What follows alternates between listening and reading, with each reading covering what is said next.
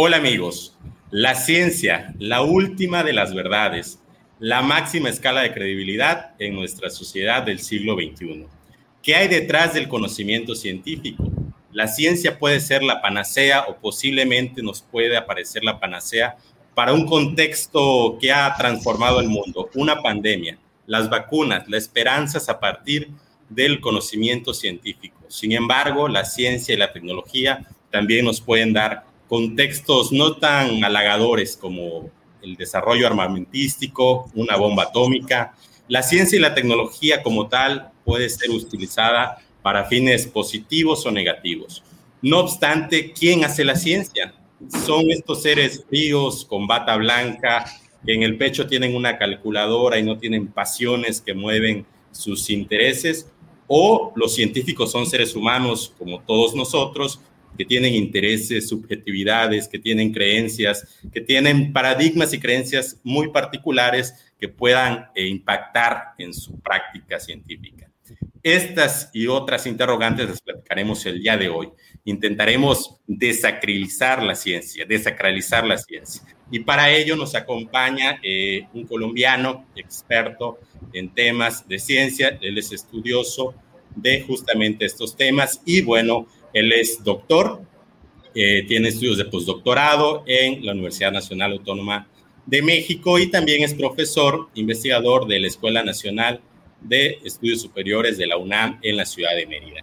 Le damos la bienvenida para dialogar esta noche con nosotros a César Guzmán Tobar. César, bienvenido, muy buenas noches. Hola, Heriberto, y hola a todos y a todas los que nos están viendo por eh, los canales de y diálogos. Es un placer estar acá. Muchas gracias por la invitación. Estoy muy contento. Y bueno, pues vamos a dialogar sobre esta cuestión llamada ciencia. Perfecto. También le doy la bienvenida a mis compañeros de cada viernes, Gustavo, Pepe, Alan, ¿cómo están? Excelente. De Muy bien. Bueno, César, si quieres, eh, empezamos a hablar justamente sobre ciencia y tecnología.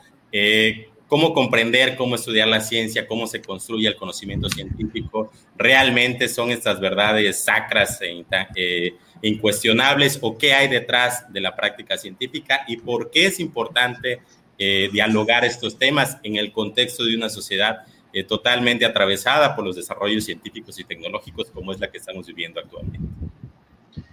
Pues bueno, para poder estudiar la ciencia para estudiar la ciencia, no para poder, sino para estudiar la ciencia, uno se puede eh, inmiscuir en muchos asuntos, ¿no? Digamos que empezando porque no hay una sola ciencia, partamos de ahí.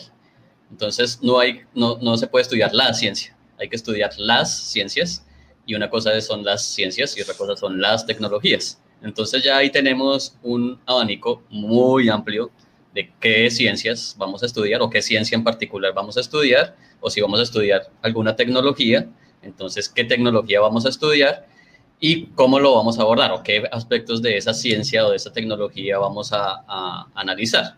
Nosotros, eh, los que nos dedicamos a esto, eh, somos como los metiches, los que nos metemos en, los laboratorios de, algunos científicos y científicas y analizamos ciertas particularidades que se dan en la vida cotidiana de los laboratorios, de estos científicos y científicas. Esa es una, una arista, digamos, de, cómo estudiar la ciencia. Eh, otra es estudiar la producción científica, la producción de algunas, en algunas disciplinas. Digamos, eso se llama la bibliometría o la cienciometría, los datos de, las publicaciones, de, las, de los artículos y de lo que eh, se ha producido alrededor de alguna ciencia o de alguna disciplina. O se pueden estudiar también las políticas eh, de ciencia y tecnología eh, para el fomento, digamos, de alguna área específica. Hay algunos países que eh, se han especializado en fomentar, o en algunas épocas se han especializado en fomentar algunas áreas del conocimiento. Voy a poner un caso eh, muy conocido por todos y todas, que es la carrera espacial entre Estados Unidos y, y, la extinta Unión Soviética. Digamos que ahí hubo una política muy clara de hacer, fomentar la, eh, el estudio del espacio, del cosmos, etcétera. Y entonces hubo una, una serie de, programas, de instrumentos de política que se enfocaron a ese tipo de conocimiento. Entonces, partamos de eso. Eh, estudiar la ciencia es imposible. hay que estudiar algunas ciencias, ¿no? Algunas áreas del conocimiento. Y otra, otra cuestión, eh, ¿la vamos a estudiar en, en, su desarrollo histórico, en su trayectoria, o la vamos a estudiar cómo está constituida actualmente, o vamos a estudiar quiénes hacen esa ciencia? Bueno, digamos que hay un montón de cosas por estudiar acerca de la ciencia y también de la tecnología, que no lo he mencionado mucho porque yo me especializo más, digamos, en la ciencia, no tanto en la tecnología, en las tecnologías, pero hay un, unas aristas, hay, hay, muchas aristas por donde entrarle al estudio de las ciencias. Eh, digamos que el tema de sacralizar la ciencia, que es lo que a mí me, me, me interesa, eh, no, digamos, eh, así de, de frente, de vamos a desacralizar la ciencia, sino vamos a estudiar las prácticas de los científicos y científicas para ver que ellos son unos trabajadores comunes y corrientes como cualquier otro. Entonces, ahí es, digamos que eso es un, punto específico en el que yo me, digamos, me gusta. Ese, ese es el, el, el, asunto de las ciencias que me, que me gusta a mí, ver cómo trabajan cotidianamente los científicos y científicas, cuáles son los problemas que tienen, cuáles son eh, esas creencias que tienen, cuáles son los, los obstáculos que tienen, también los, las aspiraciones que tienen, los intereses que tienen los científicos y las científicas y cómo eh, es, todo esto influye en eh, sus trabajos, digamos en biotecnología, en ciencias sociales también estudiado. Entonces, todas estas cuestiones cotidianas influyen de, de alguna manera en su producción científica, en su labor como científicos y científicas. Eso a grandes rasgos, digamos, como para una primera idea de cómo estudiar la ciencia y por qué. Pues bueno, pues Digamos que esta es una de las, como, como lo decía Heriberto en la, en la introducción, es una de las áreas o una de las aristas de la sociedad, de las culturas, que eh, tienen un gran poder, eh, no solamente a nivel cultural, sino también a nivel político y económico. Entonces, es interesante para nosotros, los sociólogos, antropólogos de la ciencia, eh, estudiar es por qué la ciencia tiene un peso tan profundo y tan, tan fuerte en nuestras sociedades contemporáneas. Perfecto. Eh, César, te propongo empezar de lo micro a lo macro, del científico, el sujeto, la persona que está haciendo la práctica científica. Y te lo digo. Ay, se cortó. Ya, ya, nos censuraron de nuevo. Pudiera parecernos. Regresamos. Pudiera parecer que el científico es una persona con bata blanca, ¿no? Que es, este, está en su laboratorio, únicamente está interesado eh, por aplicar el método científico, por seguir una serie de pasos y por obtener un conocimiento nuevo en un área particular de, pues, del saber. en alma. Ajá, parece, ser, parece ser que ese es el, el, prejuicio o el estereotipo que tenemos de los científicos. Eh, una persona, como dijo Alan, ¿no? Eh, frío, serio, sin alma. De hecho, yo leía por ahí unos artículos, unas encuestas, que aquí particularmente en México, eh, los científicos eran personas que generaban desconfianza al grueso de la población. Y tú pudieras decir, pero ¿cómo, no? Si son quienes están... Los quemaban en hogueras, ¿no? Sí, porque, México... Creo que por eso es muy importante científico, empezar por ahí, empezar por ahí, ¿no? Eh, el científico es una persona, es un humano, ¿no? Humano, demasiado humano que tiene sus creencias, que tiene eh, una formación particular, eh, que, que, egresó de una institución. No es lo mismo la formación que tengas en una institución que en otra, no es lo mismo los paradigmas que tengas en una disciplina de estudio que en otra, etcétera, ¿no? ¿Cuáles son todos estos elementos que puedan atravesar este, este supuesto marco de objetividad que tiene la práctica científica y que los científicos como personas están envueltos en un contexto bastante complejo que quizás es importante e interesante que nos puedas eh, mostrar o desilvanar. Eh, bueno, sí, todo lo que has mostrado es, es muy cierto, ¿no? Empecemos por, la, por el estereotipo del científico, de la científica, que es esa persona seria, impoluta, combata, eh, que no se toma una cerveza o que si en, se en, en, ese, en ese estereotipo entra la ética, tengo mis dudas. ¿En ese qué, perdón? En ese estereotipo entra la ética. ¿Qué tipo de ética? No, entra una cosa que, se, que nosotros denominamos etos. Hay un etos científico que es el comportamiento, típico de, una población, en este caso de los científicos, y eh, digamos que ahí se ha estereotipado ese etos, ese etos del científico limpio, con la bata limpia, que está en un laboratorio, nunca sale del laboratorio, entonces no sabe que afuera hay mil protestas, bueno, cosas así, que el cine se ha encargado, el cine y las caricaturas se han encargado de, reproducir esa idea, ¿no? Lo que nosotros nos encontramos y lo que cualquier persona puede ver en, en, el mundo real, eh, entre comillas ese real, es que los científicos y científicas son personas como cualquier otro, como personas como los que estamos acá, como los que nos están viendo, escuchando, que van al, supermercado cada 15 días a comprar los alimentos con los que tienen que comer porque no son superhumanos, ¿no? Los científicos también son humanos que tienen unas necesidades como comer. Entonces, eh, mientras hacen su... Exacto. papel de baño. Tienen, tienen tienen gustos musicales, tienen gustos estéticos, se visten de una manera, tienen el cabello largo, tienen tatuajes, etc. Entonces, digamos que partamos de esa idea de, del estereotipo del científico. Esa no es la idea del científico o de la científica. Eh, el científico o la científica es una persona que se apasiona por un trabajo o también que está ahí porque eh, no tuvo otra opción eso, eso es muy interesante porque eh, yo he podido analizar ciertas trayectorias de científicos y científicas y me interesa saber por qué se hicieron científicos, por qué se interesaron por la ciencia. ¿Y las respuestas son? Las respuestas son muy variadas, muy variadas y, y, vienen desde la niñez, porque siempre tuvieron algún acercamiento, eh, por ejemplo, en los científicos naturales. Voy a hacer una, una diferenciación acá los científicos naturales casi siempre, por lo menos en las entrevistas que yo he hecho, siempre tuvieron o casi siempre tuvieron un acercamiento en el jardín, en un bosque, eh, tenían una casa amplia, entonces se interesaban por los árboles, se subían a los árboles, veían las hormiguitas. Curiosos por naturaleza. Biólogo, químico, esos serían como que científicos naturales. Exacto, sí. La diferenciación sería entre biólogos, químicos, eh, médicos tal vez entrarían ahí, eh, y las ciencias sociales, antropólogos, historiadores, sociólogos, sociólogos. Sí, es que sí, como dices, es un, es un mundo, la, ciencia es un mundo, o sea. Y, y entonces eh, en la niñez se van forjando, se van forjando esas ideas de eh, acercamiento a la naturaleza. Entonces ahí ya hay una curiosidad de por qué la hormiguita anda en fila junto con otras hormiguitas. Ahí hay una curiosidad de un niño o una niña que quiere saber por qué y para qué hacen eso. Digamos que una vocación científica muy temprana.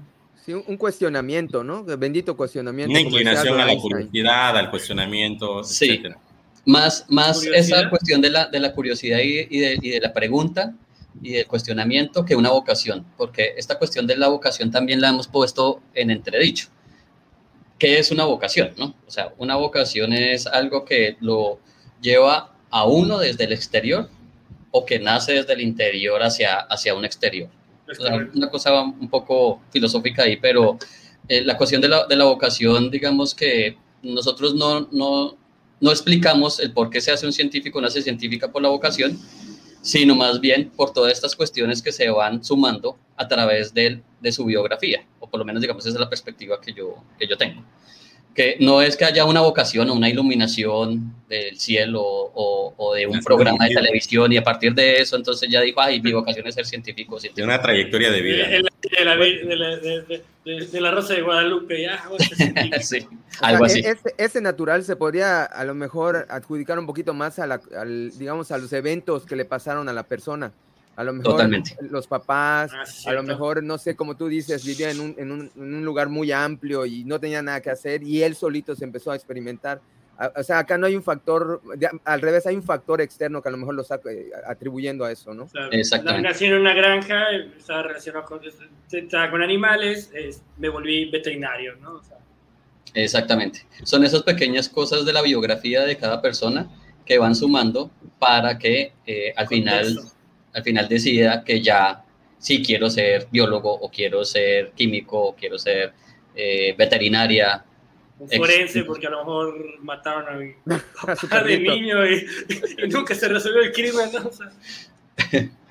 Entonces, eh, no es una cuestión de un momento o una decisión en la vida de, una persona, o sea, sí es una cuestión de la decisión en, un momento de la vida, pero esa decisión se ha tomado gracias a todo este cúmulo de, experiencias. Por eso a, mí me, gusta mucho y es una de las cosas, las cosas que, que, he analizado, es las experiencias de los científicos y las científicas y eh, cómo llegaron sus trayectorias, cómo llegaron a ser lo que son hoy en día, a ese lugar que están ocupando hoy en una universidad, en un instituto, en un centro de investigación. Entonces, eh, es eso, digamos que es eh, eh, el científico o la científica es una construcción, aunque este, este término ya, digamos que está pululando por todas las áreas del conocimiento, entonces todo es una construcción, ¿no? Pero realmente, si uno se pone a detallar la biografía de las personas que se dedican a la ciencia, son esas, esos pequeños eventos que al final se vuelve un acontecimiento. Y el acontecimiento es tomar la decisión de, de ser eh, científico, investigador o investigador. Pero una pregunta. Una vez, una vez, perdón, que llegan a, ese, a esa decisión de voy a ser investigador, llego, tengo una formación, me dedico a tal o cual actividad. Eh, ¿cómo, ¿Cómo se dan estas subjetividades, esta trayectoria de vida, esta formación eh, que ha tenido, sus experiencias cotidianas, el lugar donde está? No es lo mismo que sea un científico en Londres, que sea un científico en, en Belice, ¿no? Por decirlo de alguna manera. Eh, ¿Cuáles son todos esos elementos que influyen en la práctica científica ya una vez que han tomado esta determinación de dedicarse a esta actividad? Y no sé si Pepe por ahí tenías un comentario, perdón. Pues yo no, solo quería preguntar porque parecía que iba a definir algún otro tipo. Dijo, están por ejemplo los científicos naturales ah, y además, o sea, parecía que había otro, pero no, no sé si hay la otra. las categorías. No sé si definir primero las categorías y, y o cómo. Eh, como les decía hace un rato, pues las ciencias son muchas y, y, bueno, cada quien tiene una trayectoria, cada persona también tiene una trayectoria, una biografía, que eso es muy importante, ¿no? Eh, lo que iba a hacer, la, la, diferenciación que iba a hacer era que eh, entre los científicos sociales y los científicos naturales y científicas. lo que yo he encontrado, o sea, puede que esto suceda en, en, en, muchos casos, pero no en todos pero lo que yo he encontrado con los científicos y científicas eh, sociales, perdón, es decir, antropólogos, historiadores, sociólogos, etcétera, es que hay eventos en la biografía de cada uno de ellos y de ellas muy importantes y casi siempre son eh, eventos o acontecimientos dramáticos. Voy a poner un ejemplo. En Argentina me encontré con, con, muchos, con, varios, con varias personas que se dedicaron, por ejemplo, al estudio de la memoria de cómo se construye y se mantiene una memoria colectiva, porque habían sido víctimas de las dictaduras eh, cívico-militares en Argentina directamente o porque eh, algún familiar había sido desaparecido o asesinado durante las dictaduras. Entonces ese evento de, vida eh, les marcó muchísimo y ahí fue cuando empezaron, o, o, no, no empezaron, sino que ahí tomaron más bien la decisión de dedicarse a estudiar, por ejemplo, la memoria. Otro caso... El gusanito.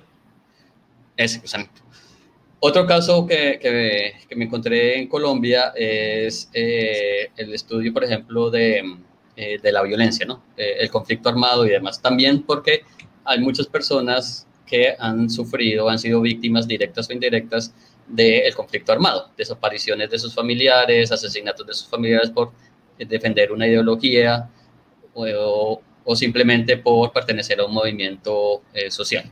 Entonces, eh, ese evento de la desaparición del padre o el asesinato, secuestro y después eh, eh, asesinato del padre conllevó a, que la persona pues se dedicara al estudio también del desplazamiento y, del conflicto armado en Colombia. Son casos de, de, vida o acontecimientos dentro de la vida que influyen mucho en la decisión de dedicarse a una ciencia o a una línea de investigación. No hablemos de, de una disciplina, sino una línea de investigación en específico. Entonces, ahí todo, todo, todo eh, el entorno va influyendo. Aunque sean poquitos o pequeños, pequeños eventos, al final eso influye, o grandes eventos. Hay, hay, algunos otros elementos de la psicología, digamos, individual o inclinación individual de estos personajes, de estos individuos que se dedican a la ciencia, que sean relevantes para su devenir profesional. ¿Cómo lo has visto? Eh, en el área de la psicología no me meto. Esa salida por los psicólogos y las psicólogas, no me meto en esa área. Te lo podría decir, te lo podría, te lo podría responder. Subjetividad, Ya vemos la subjetividad o individualidad. Más o menos te lo podría responder así. Y, y una, un, eh, una categoría, un, concepto que yo he venido trabajando mucho es el de las subjetividades, el de las subjetividades científicas. ¿Y qué es esto? Esto de las subjetividades científicas es tratar de entender cómo los científicos y científicas dentro de un contexto social, cultural, económico, político, llevan a cabo una serie de prácticas científicas o de investigación. Y ese conjunto de prácticas eh, se puede entender más o menos como un modelo, más o menos como un modelo que, que siguen varios, varios científicos o varias personas, varias personas dedicadas a la investigación. Voy a poner un, otro ejemplo. Digamos, la subjetividad científica de los investigadores en nuestra, nuestras sociedades contemporáneas es, está marcada, está muy delineada por la publicación. O sea, un científico, una, una científica que no publique es un científico que no existe. O sea, tiene que estar publicando artículos y artículos y artículos o capítulos de libros, casi nunca libros, casi siempre son artículos, y ojalá artículos en revistas eh, de un top internacional, porque las de Latinoamérica tienen menos puntaje. Entonces, todas esta, esta gran, estas, estas prácticas conllevan a un tipo de subjetividad, una subjetividad científica que está enmarcada o delineada u orientada a la publicación per se desvía los incentivos, ¿no? El incentivo del científico ya no es investigar, sino publicar. Exactamente. Y, eso ya, ya, ya, desvía el provecho. Es publicar por publicar, ni siquiera algo de calidad, en muchos casos, ¿no? Me imagino. Sí, publicar porque se lo, exige, se lo, exige con ACID, se lo exige con Ciencia, se lo exige con ICET, todos estos organismos de ciencia y tecnología. Se los exigen también las instituciones en las que estábamos vinculados. Eh, se los exigen los mismos colegas, digamos, eh, tampoco me gusta hablar mucho de comunidades científicas, pero sí, digamos, hay unos, unos grupos eh, que exigen la publicación y colaboraciones y demás. Entonces, se investiga, en los casos más dramáticos, se investiga para publicar. Y eso, digamos, que es la perversión máxima de la ciencia contemporánea. Investigar para publicar. A mí me ha tocado ver investigaciones que a lo mejor fueron a ver eh, si una sola publicación, hacerla en varias. O también lo que he visto de que, de que una publicación la cambias un poquito y la vuelves a publicar, como si ya fuera otra, ¿no? O sea, pero a fin de cuentas se empieza a hacer una circulación de publicaciones, pues que ya no es un beneficio para la sociedad. O sea, el incentivo ya es distinto. No aporta. Ya, no, aporta realmente. Ese es otro gran tema. es que la ciencia es tan amplia que, hay muchos temas y cada uno de esos temas uno puede eh, profundizar muchísimo. Uno de esos temas es eh, el vínculo de ciencia-sociedad. ¿Para qué se investiga? O sea, ¿es para publicar o para ver, de verdad generar algún beneficio a la sociedad? Y cuando hablamos beneficio para la sociedad, ¿es para cuál sociedad? ¿Qué es sociedad? Partamos también por ahí. ¿Me va a beneficiar a mí? ¿Te refieres a qué clase? A unos cuantos. ¿A, qué grupo social?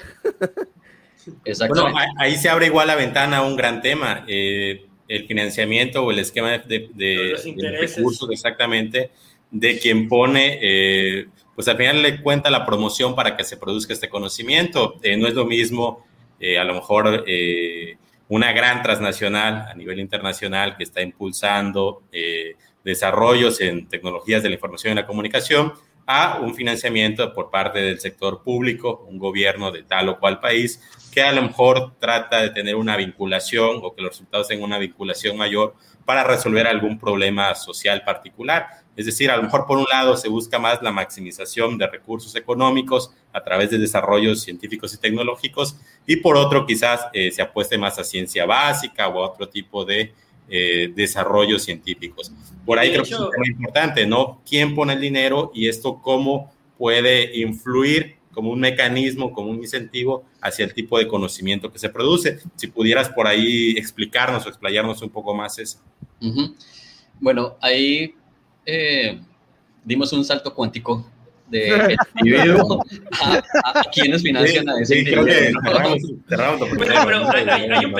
hay, un pequeño puente que... Hay muchas cosas que preguntar y luego este, ganan las ansias, ¿no? Pero creo que vamos cerrando, como bien dices. Hay un pequeño eh, puente que... Antes de abrir otras ventanas. De cuando dijo Que, las potencias están compitiendo en la carrera espacial ahí ah, es otro, ambas, ambas naciones, ah, pero se puede, ya luego en contexto geopolítico, por eso vamos de lo micro a lo macro, ¿no? Se, se puede ah, sí, para, la, las naciones les interesaba eso. Vamos en lo micro. Sigamos, sigamos un poquito en lo micro y vamos, a, vamos avanzando hacia, hacia el espacio. eh, bueno, digamos que una vez que la persona ha decidido dedicarse a la biotecnología, a, a la biomedicina, a la nanotecnología, etcétera, pues entonces tiene que empezar a, construir un grupo de eh, investigación de colaboradores para que pueda llevar a cabo su, su línea de investigación, la que haya decidido tomar. Porque ese es otro asunto importante. Eh, ninguna área de conocimiento, ninguna disciplina científica se eh, hace individualmente por más que uno quiera, tiene que estar en contacto, diálogo y debate con otras personas, con otros colegas. Entonces, eh, por ejemplo, hacer un, laboratorio o trabajar dentro de un laboratorio científico es muy, es muy difícil. Eh, hay que conseguir ahí sí los recursos, entonces vamos, eh, vamos por partes. ¿Quién, quien se está vinculando a una institución busca tener un laboratorio propio, dirigir un laboratorio. Ese digamos que es uno de los primeros pasos puede que le den el espacio en el laboratorio, pero el laboratorio hay que eh, equiparlo, ¿no? ¿Dónde están los equipos? Eh, hay que conseguir los reactivos. Muchos de esos reactivos no se consiguen en, en, nuestros países, en México no se consiguen, entonces toca mandarlos traer de afuera. Bueno, ahí ir, ir armando el grupo de trabajo. El grupo de trabajo casi siempre está conformado o siempre está conformado por una persona que lidera el, el laboratorio, una o dos personas que lidera, lideran el laboratorio, y unos eh, técnicos académicos que se encargan de las cuestiones operativas del laboratorio, que los reactivos estén, que eh, lleguen a tiempo, que todos los instrumentos estén listos para cuando se vaya a hacer el experimento. Y luego están los estudiantes, eh, postdoctorantes o estudiantes de doctorado, de maestría, que son los que se encargan de eh, llevar a cabo ciertos experimentos. Entonces ya tenemos un individuo en relación con otras personas, ya está en diálogo con otras personas pero para que pueda estar interactuando con esas personas se necesita el dinero, el dichoso dinero, como siempre. Maldito Entonces, ¿cómo se consigue el dinero? Y ahí es lo que, lo que tú decías, es la financiación de una entidad pública o la financiación de una entidad privada. En, en nuestros países, en Latinoamérica, es muy común que la financiación, la mayor parte de la financiación esté dada por eh, entidades públicas, eh, tipo CONACYT o las secretarías de Agricultura, la Secretaría, eh, bueno, las diversas secretarías y entes eh, federales y estatales que hay en, en, el país.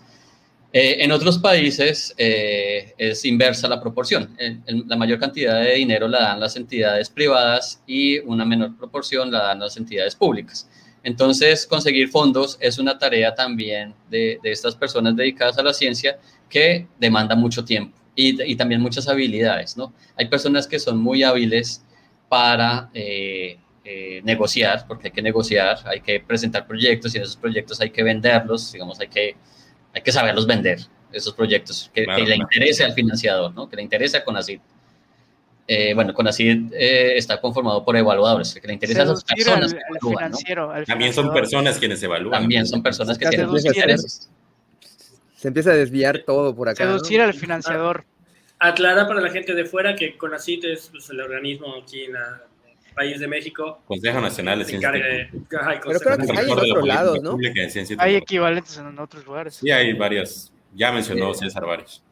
Los equivalentes podrían ser con, CONICET en Argentina, Colciencias en Colombia, que ahora es MinCiencias, eh, Secretaría de, de, Ciencia y Tecnología en varios países. Bueno, tienen la figura de consejo, ministerio, secretaría, pero son los órganos que disponen, eh, eh, digamos, los lineamientos, que dan los lineamientos para el desarrollo, el impulso de la ciencia y la tecnología en los países. entonces, volvamos al laboratorio. Esa persona que está en interacción con otras personas, pues necesita equipar el laboratorio y necesita mantener eh, los experimentos, ¿no? Porque no puede ser que consiga dinero para un experimento y ya, ¿no? Tiene que ser eh, un, ingreso constante de, de, financiamiento y eso demanda mucho tiempo. Hay que estar pendiente de las convocatorias, hay que presentar proyectos aquí, hay que presentar proyectos allá, muchas veces desviar la línea de investigación con la que se había iniciado para que el proyecto presentado pueda entrar en la convocatoria que abrió. las mismas formas de, hacer esa convocatoria constriñen el, el quehacer científico. Eh, pues orientan, ¿no? Creo que orientan, no constriñen. ponen incentivos aquí o allá. Yo como Estado decido cuáles son las prioridades que quiero desarrollar en materia de ciencia y tecnología y pues a lo mejor a este gobierno dice, pues... Ciencia para el bienestar o ciencia para otras cosas. y es ahí una parte interesantísima, ¿no? Cómo el financiamiento público puede estar atravesado también por contextos políticos e ideológicos, que creo que para allá es donde va César. Exactamente. Exacto. Ninguna, ningún científico, ningún, ninguna científica eh, eh, está, digamos, libre de un pensamiento o de una ideología.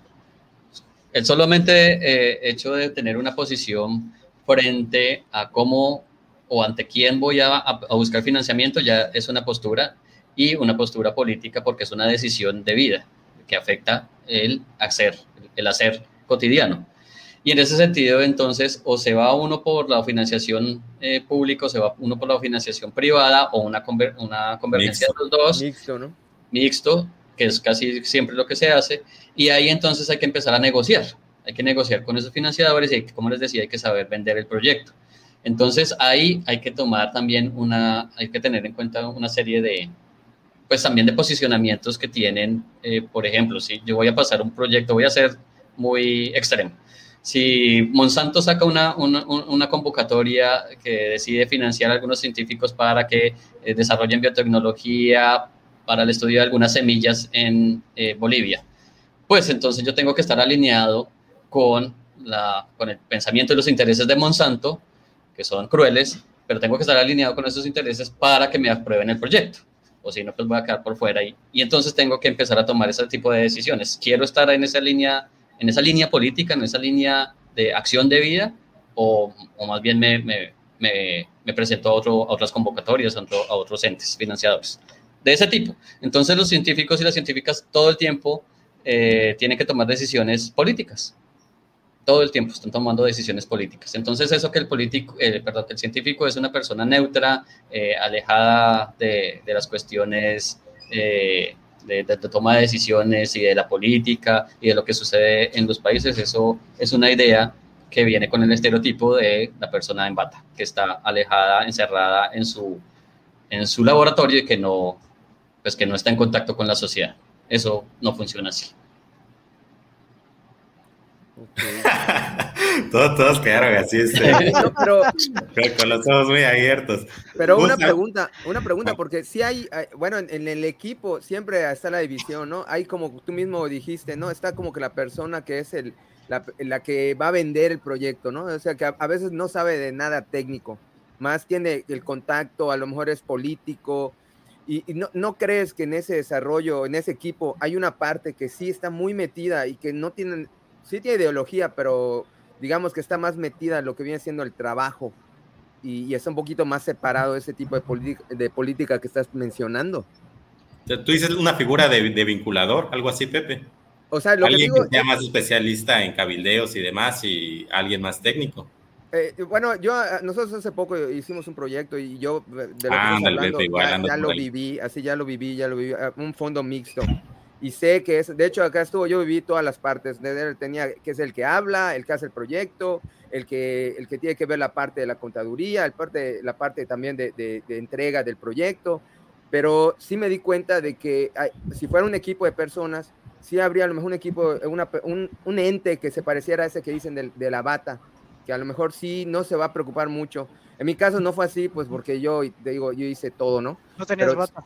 No tenía bata, ¿no? Pero sí, eh, sí debe haber algún, o sea, ¿tú crees que esa, esa, eh, yo soy un poco romántico en ese sentido, e, ese, esa figura de la persona con bata no existe realmente, o sea, no hay una persona que de verdad se meta a, a, esa parte nada más del O sea, que, que, simplemente esté como científico, como si fuera un niño en su laboratorio ahí descubriendo cosas nuevas, sin, preocuparse del mundo y... Bueno, no tan así, no, no, no te romántico. Sí, más muy romántico, pero... Sí, de hecho, yo por allá quería igual comentar algo en ese mismo sentido. Venga, venga. Como, los filósofos en la antigüedad. Al final creo que... Ajá, o sea, sí, pero el que tengas el, que tengas el mecenas ahí, ah, que puede hacer lo que quieras. Y existe hace. Existió, existió, pero en, eh, ahora en estas sociedades contemporáneas ya no existe. Digamos, eh, son materialistas los científicos. por ejemplo, los, Medici, la familia de los Medici, eh, ah. ellos tenían, ellos eran mecenas de, algunas personas que se dedicaban a, a investigar.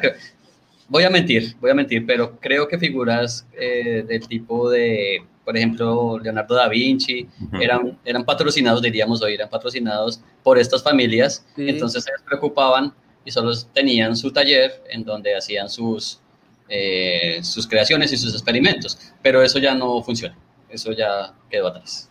Ya quedó. Quieren, quieren, iPhones, quieren iPhones, quieren este, vivir bien los científicos. Yo, yo creo que va también en el contexto de la sociedad que estamos viviendo. O sea, eh, por ahí se lo sabe perfectamente, a partir de la Segunda Guerra Mundial viene una financiación muy importante por parte de los gobiernos de todo el mundo para desarrollar ciencia y tecnología, justamente con fines militares. Entonces empieza a ver, eh, cambia este paradigma de el, mecenas, ¿no? Eh, que románticamente ponía al científico en su taller a trabajar, sino ya, digamos, se industrializa, se masifica la ciencia a, a contextos más grandes con financiamientos millonarios por ahí algunos autores que llaman este, Big Ciencia, ¿no? Eh, y bueno, en ese sentido, creo que de ahí para acá, justamente la ciencia ha tenido un protagonismo mayor eh, en el sector público y en el sector privado. La ciencia y los desarrollos científicos y tecnológicos pues marcan pautas, ¿no? Por ahí lo hemos platicado en otros episodios por aquí. Eh, ciencia de datos, computación cuántica, Big Data, tantas cosas que están poniendo eh, pues a la vanguardia unos países sobre otros. Eh, quien domine o quien tenga, sea puntero en el desarrollo de tal o cual tecnología, pues va a tener un, peso político y económico mayor en el escenario global.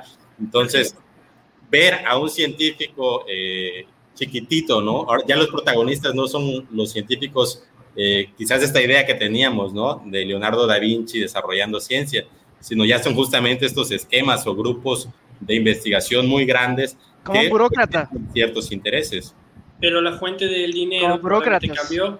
Por ejemplo, como comentaba César al principio, que en su momento, cuando Estados Unidos y la URSS estaban con su carrera y carrerita espacial, pues tiraban, o sea, y veían que el Congreso, bueno, en el caso de Estados Unidos, en la URSS no había esas madres, pero literal tiraban dinero y tiraban dinero para que los científicos pudieran poner pinches aparatos en el espacio, ¿no?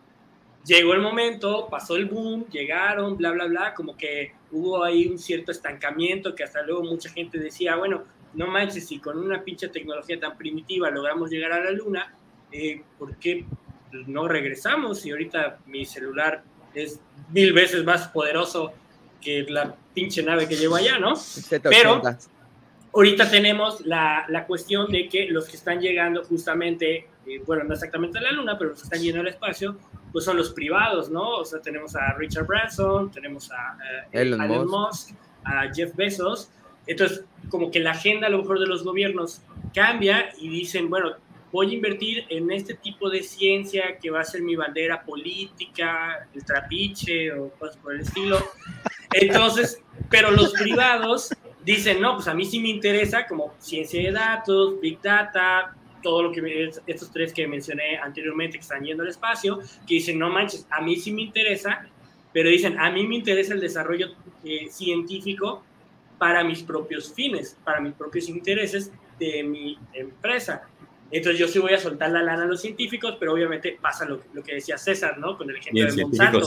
pues el científico dice, chinga, esto que estoy haciendo no realmente es para el bienestar de, de, pues, de la sociedad, es más bien para el bienestar de mi empleador, pero pues de algo tengo que vivir, o sea, alguien tiene que pagar las cuentas, entonces pues, pues ni bronca, ¿no? O sea, le voy a hacer a Monsanto. Lo Pero es que siempre son intereses, ¿no? Por ejemplo, hay ciencia que dice que el cambio climático eh, va, otra ciencia dice que no.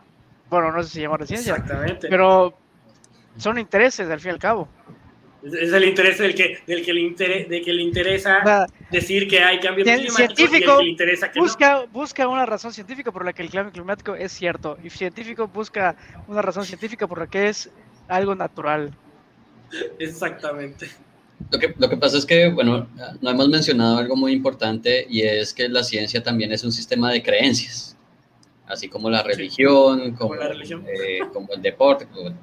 Eh, es un sistema de creencias y eh, ese, ese sistema de creencias se va modificando, se va modificando a partir del de el hallazgo de nueva evidencia que refuta o corrobora esa, esa creencia ideal, inicial, perdón voy a poner un ejemplo, es que me gusta poner ejemplos para, para tratar de mostrar la, la idea. Una, una, una disciplina, una, eh, un área de conocimiento que hubo a finales del siglo XVIII se llamaba la frenología. Y la frenología era toda una ciencia institucionalizada con sus frenólogos, frenólogas no, porque hasta, hasta esa época pues, había muy pocas científicas y no, eh, no, no sé, digamos, no era muy eh, común y no, era muy aceptado que las mujeres se dedicaran a, a la ciencia, aunque sí la sabía.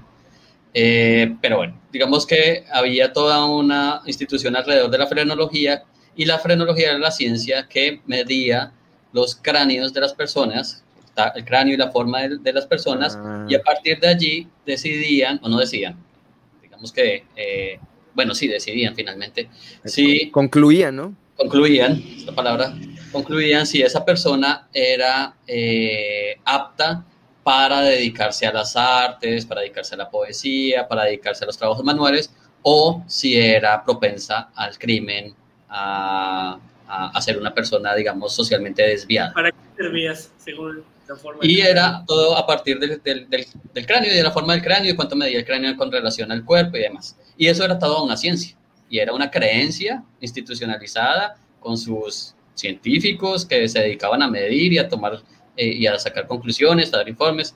Y eso, eh, pues esa creencia, digamos que se vino abajo con el surgimiento de otras creencias como la de, eh, pues el psicoanálisis, por ejemplo, de, de Freud a inicios de la, del siglo XX, pues ya dijo, no, pues es que el comportamiento, no, el comportamiento humano no tiene nada que ver con la forma de, del cráneo, tiene que ver con otras cosas, con otras cuestiones, y lo demostró. Entonces esa creencia inicial se fue transformando a través de otra ciencia, de otra creencia, que tuvo eh, otras evidencias, como el psicoanálisis, y luego eh, entró otra creencia, otra, otro, otro, sistema de creencias más bien, eh, como eh, las ciencias, eh, la neurología y demás, que entonces eh, también aportaron, digamos, a cómo el comportamiento de las personas pues, se puede definir, no definir, sino se puede orientar a partir de las neuronas, ¿no? Y cómo las neuronas también, pues, afectan el comportamiento de las personas, ¿no?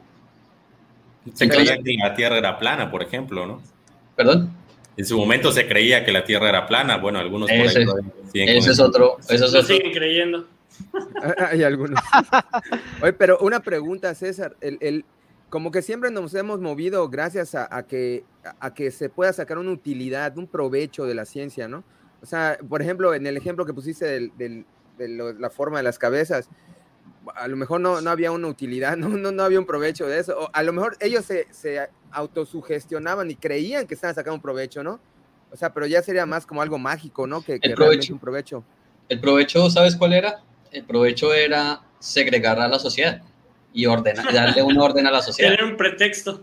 Tener un pretexto científico, científico porque está basado en, en hechos científicos en ese momento, para decir personas... Eh, no sirves para tal cosa. las personas de, que estaban mal alimentadas, pues obviamente tenían eh, unas deformidades físicas ah. a través de esa mala alimentación, desnutrición, las personas eh, que, que, son eh, o que eran descendientes de, de, africanos, pues tenían una forma del cráneo diferente a los europeos y entonces decían, claro, los, los, los, los descendientes de africanos solo sirven para el trabajo fuerte, manual, corporal, mientras que los eh, caucásicos se pueden dedicar a las artes y a las bellas artes y, a las, y al pensamiento. O sea, te, tocó ser esclavo por la forma de tu cráneo, ¿no? O sea, la, pues, la ciencia lo dice. Sí había una y la ciencia lo respalda y entonces hay que hacerle caso a la ciencia. Así es, posiblemente sí había una correlación, pero no, no había una, una causa y efecto. O sea, eh, eh, eh, hacían allá sus conclusiones más mafufas, decían, ah, bueno, si tu cerebro es así, tu, pero en tu cabeza es así, entonces debe ser. Pero sí había una causa y efecto, ¿no? ¿En, qué categoría hubieran entrado? La causa era la desnutrición. También ha evolucionado. Los yucatecos eran muy cabezones, quién sabe qué tipo de categoría Y entonces ahí, ahí podemos ver también en ese ejemplo cómo la ciencia no es neutral porque los que medían los cráneos de la cabeza tenían una formación, tenían, eh, pertenecían a una clase social eh, específica que querían seguir segregando. Hasta que éramos unos genios, dice Marcos. sí, totalmente, ¿no? Eh, bueno, no sé si tienen otra pregunta por ahí, porque me gustaría... Yo nada más quería mencionar que a mí me parece que siempre yo soy, cuando hablan de esas cosas, yo creo que el problema es el humano, ¿no? De todo lo que hemos mencionado es, un sesgo humano en lo que ha hecho que la ciencia se... Es que eso es lo importante, la ciencia es una creación humana.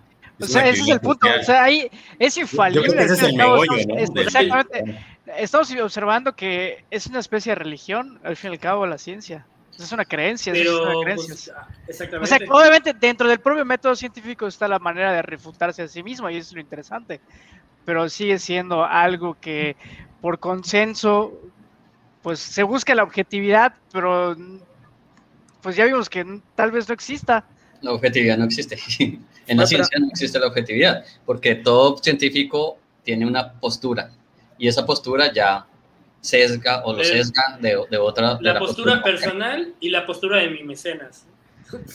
Siempre hay, por eso, el, esta situación de peer-to-peer, como, revisión de entre pares, eh, cuando hacen esos descubrimientos, etcétera, ¿no? supuestamente Carl Sagan en, en, El mundo de sus demonios dice que sí se, hay ese parecido, pero la diferencia es que en la ciencia cualquiera es bienvenido para contradecir lo que el status quo actual. En cambio, en las religiones, al contrario, si tú dices que la religión es ah, eso no me gusta, entonces tú ya eres un hereje y no está, al contrario, ya está sujeto a una condena o algo así. Yo, yo, entiendo que esa es la base de la, que, que, sí está sujeta a cambio, pero ese cambio es un cambio dirigido a, la utilidad. Bueno, según yo, e, eso es lo que debería mandar, ¿no? La utilidad. Si, si no le sacas un beneficio a, a lo que ahorita le llamamos ciencia, entonces es pseudociencia. Eh, como en el ejemplo. Pero una pseudociencia puede pasar a ser ciencia y viceversa, ¿no? Como alguien dice en la economía. Pero igual ahí sucede que el beneficio, o sea, en algún momento la ciencia buscaba el beneficio de la humanidad y actualmente probablemente la ciencia busca el beneficio de el mecenas. De bueno, es que la ciencia busca el conocimiento, busca, busca, busca la verdad. Eh, si es que Pero la verdad que me conviene a mí probablemente, como decías, lo del, lo del calentamiento global. O sea, va a haber alguien que le convenga decir que no existe y le va a pagar a científicos para que presenten pruebas. Confirmen esa creencia. Y los científicos, como pues, de algún lado tiene que salir dinero para llenar el refrigerador, van a, lo van a hacer, ¿no? Y está la contraparte de los que les interesa decir que sí existe el calentamiento global y de los científicos que, que sí les interesa mostrar que sí existe. Entonces, a final de cuentas, como decía Pepe, el problema pues, no somos nosotros como seres humanos que nos vendemos un asco. el mejor postor. no siempre, no siempre, no siempre. Bueno, tampoco podemos caer en, el, en, el, en, ese otro estereotipo científico, entonces es un vendido. Y, no, no, no, siempre, pero, pero digamos que sí se defienden ciertas posturas eh, políticas y científicas, también digamos epistemológicas, eh, y, y, pues he conocido personas que van hasta el final con su, con su, con su en la defensa de su, de su creencia epistemológica, ¿no? de, su postura epistemológica. Y, eso está bien. Digamos que eh, el, el, voy a hablarlo así, decirlo abiertamente, el, no venderse es, es, una, digamos, es una constante en muchas personas que se dedican a la ciencia. no es porque me van a pagar eh, este proyecto y días más, entonces me voy a ir con, con, con ese financiador, ¿no? No, ¿no? no, funciona tampoco así. Lo que pasa es que eh, sí hay, digamos, casos, eh, casos como el de Monsanto, casos como el de... La tabacalera, ¿no? Creo que en su momento igual... Tabacaleras. Para desvincular el cáncer. El cáncer, sí. La industria de la Bueno, ese es, ese es, un punto importante. El, uso de la, el, uso de la ciencia como propaganda. El, le voy a entrevistar a un científico para que diga que comer esto para el desayuno es bueno o qué tal estilo de vida es el mejor. O no usar ¿cómo, ves esa parte del uso de, de la ciencia como instrumento de propaganda? Bueno, eh, eh, me pusiste en un aprieto porque yo no he estudiado esa parte de la ciencia como, propaganda. ¿Tu opinión en general? Eh, mi opinión sería que son esos casos extremos o esos casos emblemáticos en donde sí se utiliza la ciencia para, pues para, para que la sociedad siga cierta creencia. Lo estamos viviendo también con el uso del glifosato, ¿no? el, glifosato está en plena controversia y entonces se pagan estudios, las empresas que producen el glifosato, que ahorita es Bayer, creo, eh, paga, paga ciertos estudios pues para que obviamente digan que el glifosato no tiene ninguna secuela en, el, los cuerpos, en el cuerpo humano, los cuerpos humanos. Entonces, digamos que se utiliza eh, eh, el, hecho científico para, ¿no? pues, pues para decir o para tratar de convencer a una población amplia que eh, realmente no hace daño el glifosato. Pero la cuestión es, esas controversias se tienen que saldar, las controversias científicas se tienen que saldar, desde el campo epistemológico de la misma ciencia, no desde quién paga más o qué publicidad está más eh, popularizada, ¿no? Y eso pasó con, con, los, con los cigarrillos en su tiempo, con el tabaco. Entonces, pues, Digamos que antes no había ningún problema en que salieran publicidad de eh, el papá y la mamá eh, fumando al lado del niño, hoy eso sería impensable. Eh, niños también fumando o personas muy jóvenes fumando, porque pues digamos que estaba soportada esa publicidad en unos estudios en donde, o ni siquiera se habían preocupado de, las consecuencias del, del, tabaco en el cuerpo humano. Cuando empiezan los estudios, entonces ya, digamos que la toma de decisiones eh, científicas y las evidencias empiezan a mostrar otra cosa y entonces la ciencia como, como publicidad o, como em, soporte de la publicidad, pues tiene que, dar un giro, ¿no? Y entonces ya no puede estar soportando esa imagen del niño fumando, por ejemplo, porque ya hay, una, hay, hay unos estudios que dicen que eso no está bien. Y entonces, si no está bien, si lo dice la ciencia, pues hay que, hay que seguirlo. Ahí entra un poco de, subjetividad, ¿no? Porque, o sea, luego como que igual la prensa, eh, pues, transgiversa, porque, por ejemplo, no sé, un estudio, ¿no? Sale un estudio de que es sano beber cerveza por, para tal, tal, tal, tal, tal. Pero luego las mismas compañías y, y, la prensa lo transgiversa y te lo vende como que, güey, no mames, o ¿quieres vivir 100 años? O sea, métete litros y litros de cerveza. Y entonces como que, ok, la ciencia dice que sí ayuda, pero en determinadas cantidades, no es para que te emborraches eh, diario, ¿no?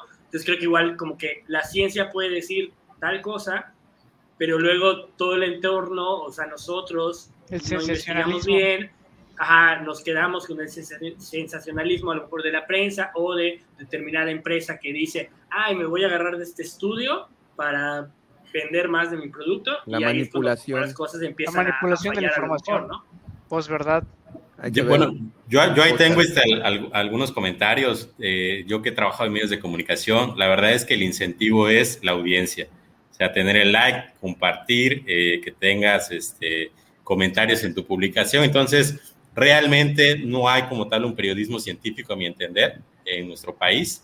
Eh, y lo que hay es una especie de divulgación muy somera donde justamente lo que se intenta es eh, tener un like, ¿no? Más allá de crear una cultura científica en la sociedad donde nos apropiemos de los, de los conocimientos o las innovaciones que se estén discutiendo en este momento. Entonces, por ahí yo creo que hay un, hay un déficit, ¿no? De formación o un déficit en los incentivos que tienen los medios de comunicación para tratar de coadyuvar a la construcción de esta cultura científica. Yo creo que esa es una parte de la explicación. Y otro elemento que surge a partir de este tema, lo, comentaron por ahí eh, abajo en los comentarios, el posible ensimismamiento de eh, la comunidad científica. Yo creo que sí es importante eh, trabajar aún más en crear estos vínculos comunidad científica, sociedad, para hacer estos ejercicios de traducción del conocimiento que es a veces muy complejo, muy elaborado, no tan accesible a, pues, al grueso de la población y que justamente pues, las personas de a pie, los ciudadanos comunes, podamos pues, interiorizar, aprender, utilizar, eh, comprender de mejor manera pues, pues, lo que se esté discutiendo en este momento en la ciencia, ¿no? Yo creo que por ahí hay eh, puentes que hay que construir y también considero que pues hay déficit. No sé si en los países de, del centro, en los países industrializados, sean las mismas circunstancias que en los países latinoamericanos o a lo mejor están un poquito más avanzados en ese sentido. César, no sé tu experiencia, si has estudiado también otros contextos más de, países del centro que de periferia.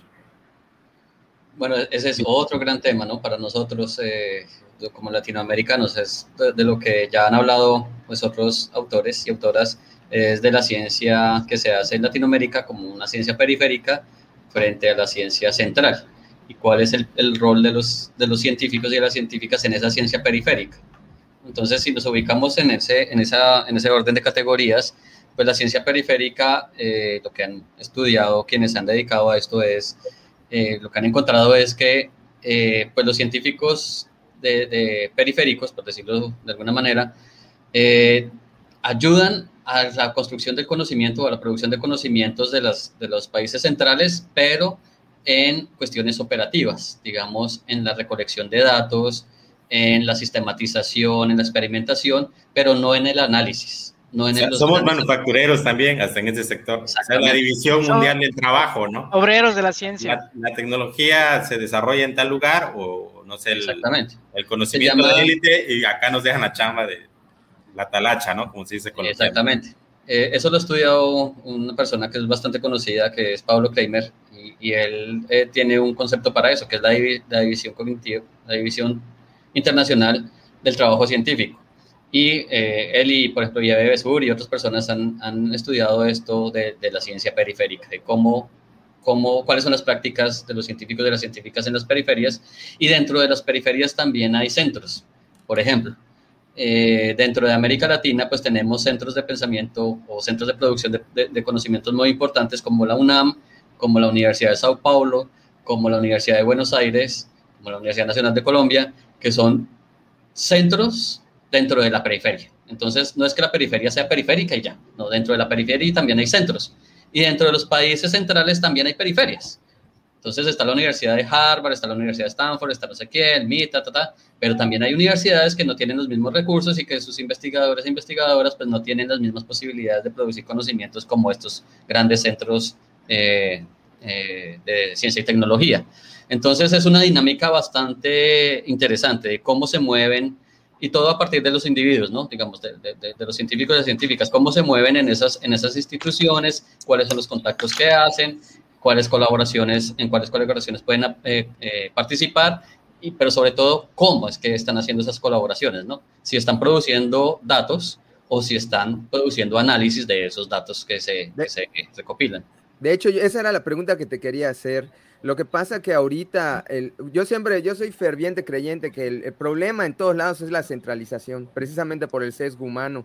Entonces, si se puede descentralizar, y ahorita hay muchas tecnologías, ciencia de datos. Yo siempre, hace poco di un curso de programación en Python en, en, el Tecnológico de Mérida y, y siempre le decía a los chavos, ahorita a lo mejor el que encuentre la cura del cáncer no va a ser un doctor, no va a ser un especialista en medicina, a lo mejor va a ser un científico de datos. ¿Por qué? Porque lo único que requerimos es tener esa información masiva, acceso a esa información masiva y buscar correlaciones. Entonces, yo, yo creo que se estaría democratizando la ciencia en el sentido de que a lo mejor alguien con una laptop, no necesariamente en un centro de investigación, va a poder encontrar la solución a los problemas de la sociedad. Y, y bueno, tú me vas a decir, bueno, ¿y quién va a generar la información? Eh, yo, yo soy ferviente creyente que la tecnología disruptiva es lo que nos va a dar la solución. Eh, ahorita está el Internet de las cosas. El, Internet de las cosas son, son sensores que están conectados en todos lados y que nos pueden dar acceso a ese, mar de información. Entonces, ¿tú, tú qué tanto crees que, que o sea, estamos analizando la, la, ciencia como es ahorita y definitivamente como es ahorita, pues, o sea, está sesgada. ¿Tú crees que en un futuro sesgada en el sentido, por lo que nos has dicho, ¿no? De que cada quien tiene una ideología, a eso me refiero con sesgado, ¿no? O sea, que, que, que no es libre, por decir, hay alguien que te dice, vas a investigar esto. Entonces, ¿tú crees que a lo mejor esas tecnologías, ciencia de datos, 5G, eh, eh, esa democratización de la ciencia, Internet de las Cosas, inteligencia artificial, eh, todo, bueno, data mining, pudiese hacer que esto se pueda hacer un poquito más descentralizado y pudiéramos tener un poquito de ciencia más justa? una pregunta muy difícil, porque... Y utópica, ¿no? porque, bueno, tendríamos que definir qué es una ciencia justa. O sea, una ciencia. ¿Qué es la justicia? Sí. Eh, cierto. Me refiero justa a que no va a estar tan dirigida por un grupo mínimo de personas, sino de verdad para lo que requiere. O sea, menos hegemónica. bueno, pero es que en sí los científicos son un grupo reducido de personas que hablan un solo idioma. Muchas veces ni siquiera se entienden entre ellos. Eh, eh, es complicado porque, bueno, me, quedé pensando en esto de, la ciencia justa y, se me vino a la, a la, mente la figura de Tesla, ¿no? Tesla era, era esta persona que quería eh, generar energía para todo el mundo, sí. sin importar, o pasando por encima de su otro gran, su némesis, que, que era Edison, ¿no? Edison. digamos, eso es un ideal es una creencia. Volvemos a las creencias y a los deseos. ¿no? La ciencia está forjada de creencias y deseos. Pero llevar, digamos, a la práctica esa creencia, pues implica muchas cosas. Eh, implica colaboración con otras personas que le, que le, que le que, siguieran esa idea, eh, recursos, materiales, conseguir todos los materiales, eh, gobiernos que lo apoyaran. Y ahí es donde se empiezan a trabar las cosas, ¿no? Ese ideal que tenía Tesla, pues empieza, se empieza como a desmoronar. Se empieza a desmoronar porque hay otros intereses en juego de otras personas. Pero entonces no podríamos decir que es justo o injusto, sino que hay una dinámica de relaciones de poder que hacen que la ciencia fluya hacia un lado o hacia el otro, o hacia varios lados al tiempo, no importa. Pero esas dinámicas de poder que eh, están dadas por... Ese es mi marido, cuidados. ¿De dónde salió el closet acá públicamente? Fuerte Estamos aprovechando la, la, transmisión para salir del closet. Sí, si, fuera, si hubiera eh, patentado el generador y el motor eléctrico, sería la persona más rica del mundo, que ha existido en toda la historia de la humanidad. pero es que eso de que dice César, o sea, está buenísimo lo que está diciendo César. Porque es como que, y, y bueno, lo que dices tú igual, Heriberto, o sea, a Tesla era un idealista, no le movía el ganar lana como Edison, le movía el bienestar de todo el mundo, de toda la sociedad, ¿no? Y justamente por eso terminó como terminó, ¿no? Porque obviamente imagínate los gobiernos en las empresas para el bienestar. a ver, güey, no mames, vamos a dar energía eléctrica gratuita, no, estás loco, güey. Pero pues en un ideal utópico, a lo mejor la ciencia debería funcionar así para poder ayudarnos a que la humanidad llegara a, a, un límite. Ahí, pones el dedo en la llaga, Alan. Creo que lo pones cruelmente el dedo en la llaga, porque yo sí creo que hay mucho conocimiento que se está generando. Vamos a, nuestro contexto mexicano, ¿no? Latinoamericano. Hay mucho conocimiento de investigadores que están desarrollando eh, cuestiones muy innovadoras que pueden eh, ser eh, soluciones para muchas problemáticas sociales y que quede en un artículo o que quede en un libro o que quede en una publicación. ¿Y dónde están esos instrumentos de política pública de vinculación con las decisiones de gobierno, con decisiones gubernamentales? Es decir, se está generando mucho conocimiento útil que puede ayudar a solucionar muchos problemas. Y Basta ir a, cualquier, cualquier, cualquier, biblioteca aquí, por ejemplo, aquí en Yucatán, aquí en Mérida, de cualquier facultad de la UADI, hay una sección entera, como de 20 anaqueles, donde hay tesis y tesis y tesis de licenciatura, de maestría, de doctorado, que seguramente es conocimiento, conocimiento muy valioso. Y en la vida la vinculación, que es el gran tema, ¿no? La utilización de ese conocimiento producido, que no quede en un anaquel estéril, sino que eh, se traduzca en algún beneficio social, pues que al final de cuentas, si como gobierno estás invirtiendo, ¿no? En la formación de recursos humanos, en la generación de conocimiento, pues es porque quieres un retorno social de esa inversión, me gustaría creerlo. No sé si va por ahí o también suena muy tópico y pues que sigamos en esta dinámica de producción, producción, producción y dónde están esos grandes puentes o canales de vinculación para atender pues, problemáticas sociales, que creo que las hay, las hay en demasía.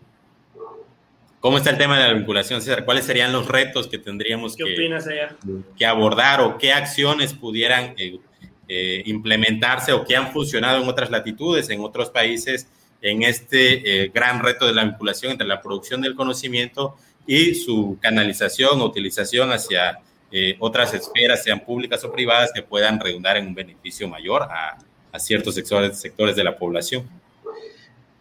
Esos casos existen, existen eh, en México existen muchos, muchos casos de, la generación de conocimiento que generan beneficios a, la sociedad, la sociedad entendida como un grupo específico en un territorio específico.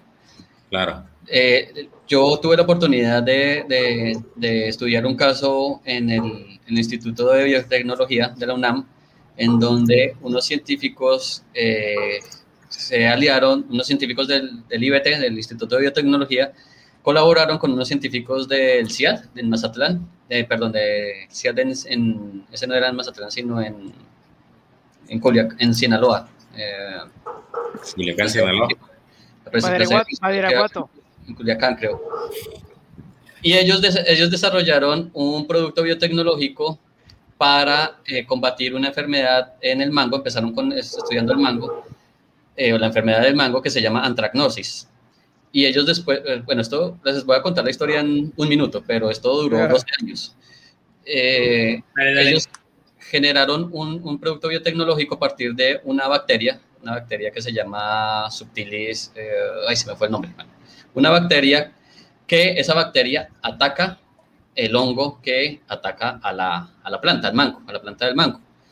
Y entonces, después de muchos pues, de muchos eh, ires y venires, eh, este grupo de investigación, estos dos grupos de investigación, llegaron a, a, a, generar este producto biotecnológico y lo comercializaron. O sea, en este momento se puede comprar en México y en otros países este producto biotecnológico para combatir no solamente el mango, porque ya han hecho otros estudios, empezaron con el mango, pero entonces ahora también está la papaya, también está el café, también, bueno, otros, otro tipo de productos eh, agrícolas con la cual eh, los agricultores, los productores pueden no solamente vender a nivel nacional sus productos, sino también exportarlos.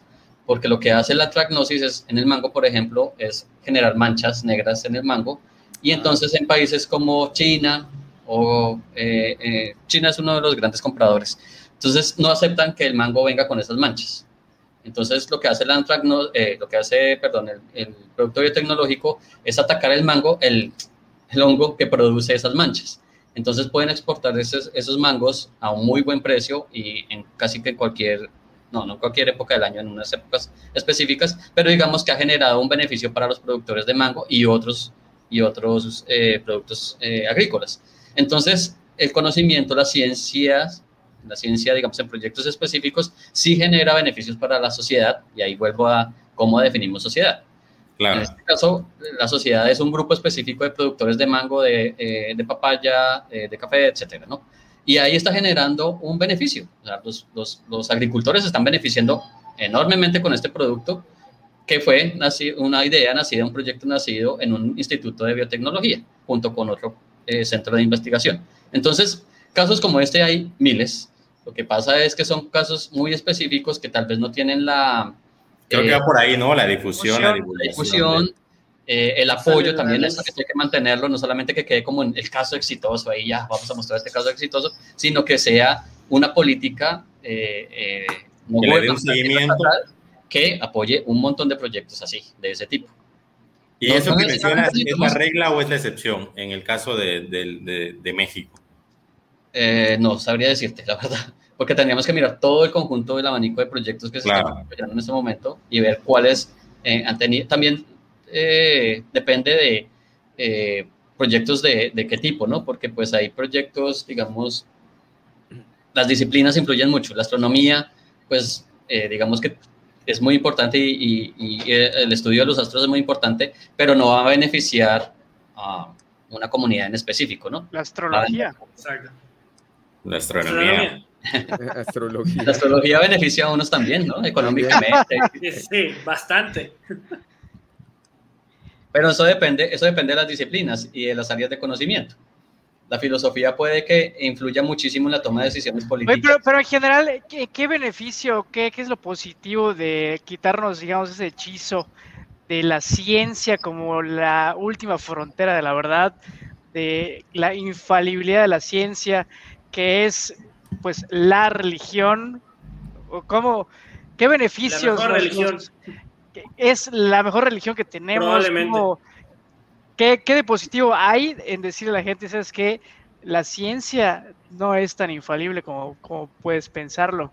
Entonces, ahí estaríamos atentando al, ah, pues sabes que si me estás diciendo que la ciencia no es tan creíble como parece ser, pues ya no sé si creerle al científico que me está diciendo que me ponga el cubrebocas o no me lo ponga, o que si la vacuna es buena o no es buena, etcétera, ¿no? ¿Cómo, cómo, ponderar esos dos elementos, de quitarle ese hechizo a la gente de que es lo más, lo mejor. Que no es la panacea. Que, y que no es la panacea.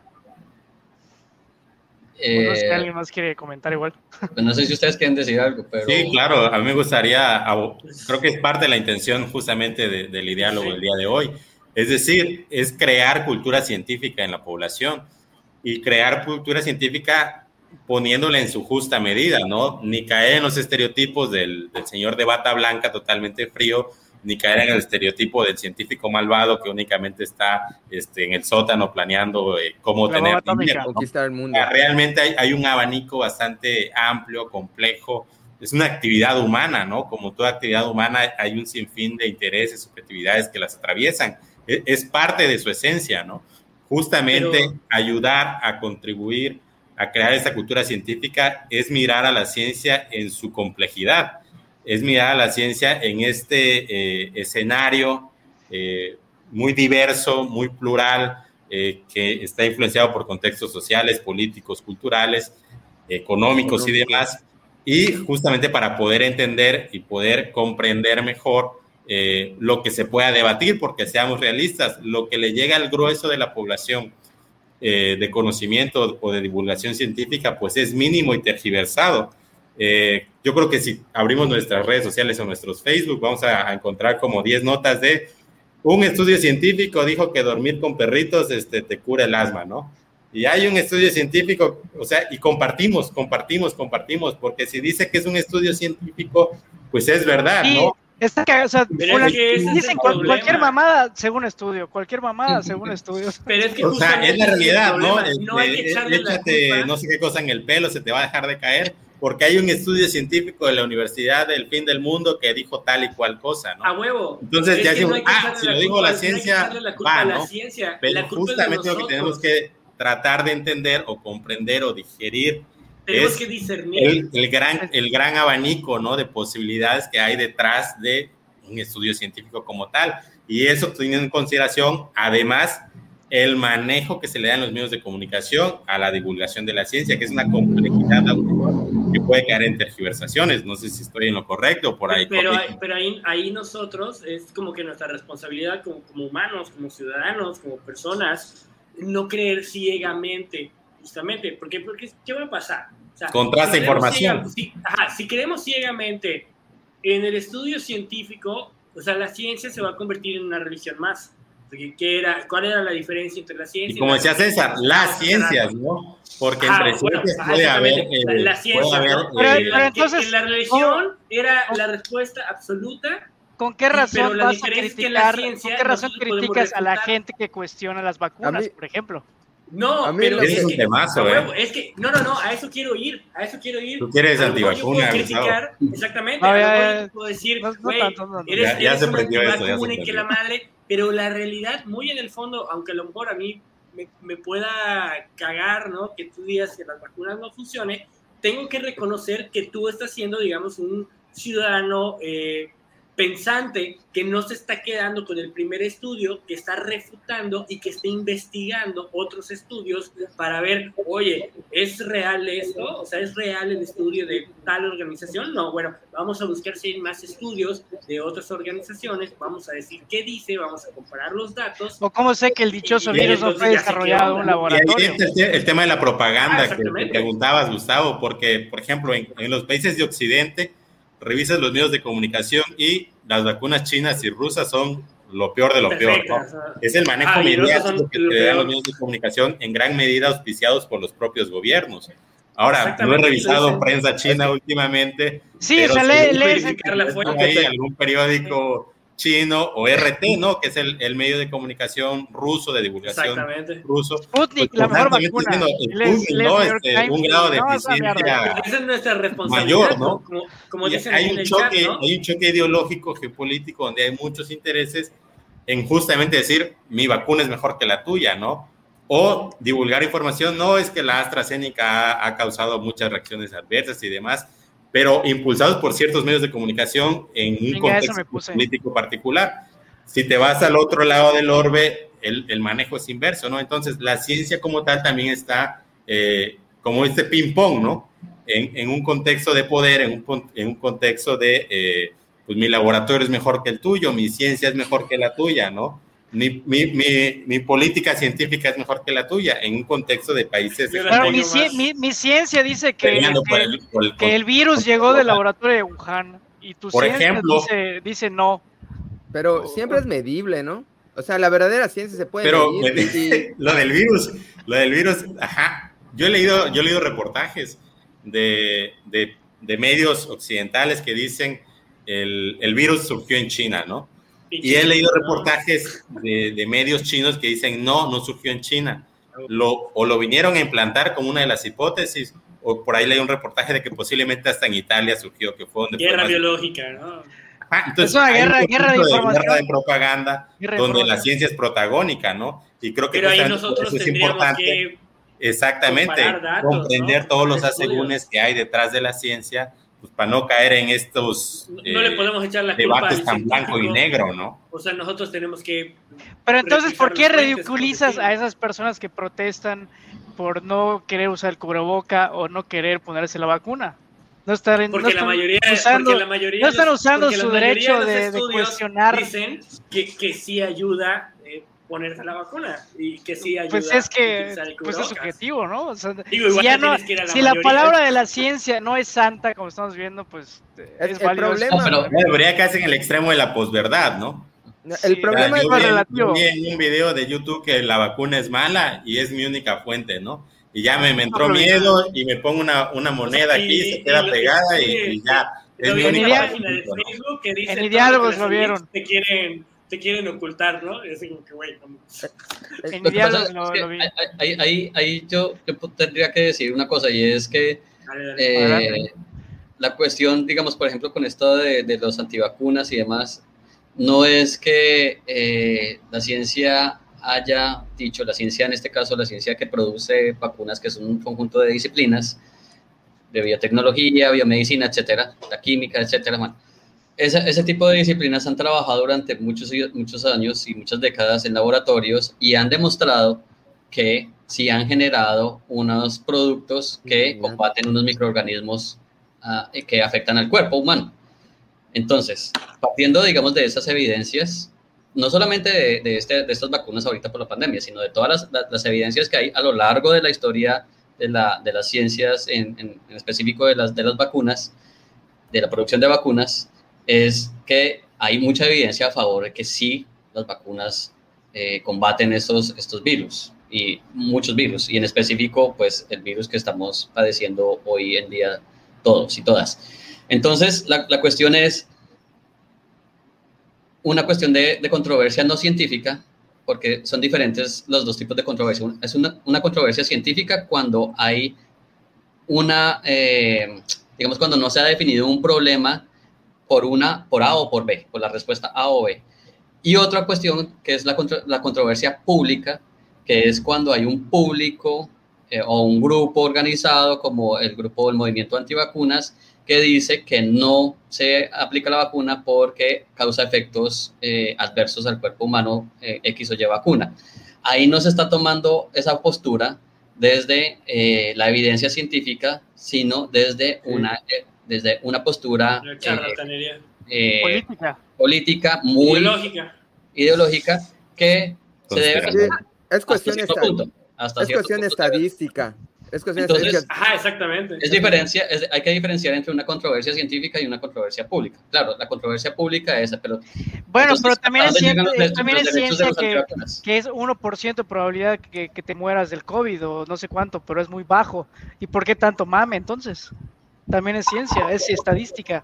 O también es ciencia que los obesos son los que tienen más problemas, los viejitos son los que tienen más temas cardíacos, etcétera. ¿Y por qué estamos encerrando toda la sociedad?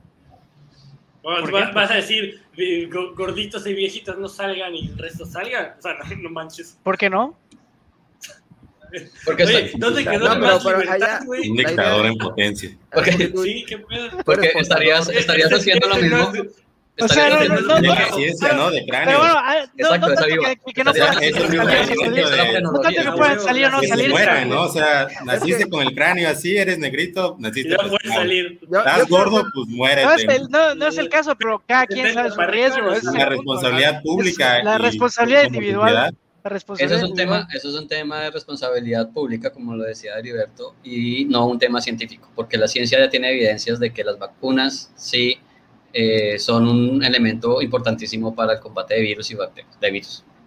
Yo, yo quiero decir Y ahí, hasta que no haya evidencia en contra, pues lo más, lo más eh, idóneo es que nos vacunemos. Exactamente. Sí, el concepto de vacuna está bien, pero específicamente de estas vacunas es donde los sí, antivacunas. y tu duda surge a partir seguramente de algún video que viste o de alguna información que te filtró que no necesariamente tiene una fuente, un respaldo científico, Gustavo. sabes qué? Igual, sino que por eso te sembró la duda en un contexto convulso social, pues dijiste, pues de aquí me agarro, ¿no? Pero realmente no. A pesar de, a pesar de todo, es legítima su duda porque está tratando, o sea, está tratando de refutar, o sea, no se está quedando con la, Pensar. la respuesta absoluta, o sea, está, está cuestionando, o sea, está bien, pero pues aquí en este tema en particular, la ciencia dice que hay que vacunarnos. Pero la ciencia no es, no es infalible. a decir algo, ¿no? a ver, toda la ciencia es comprobable y útil.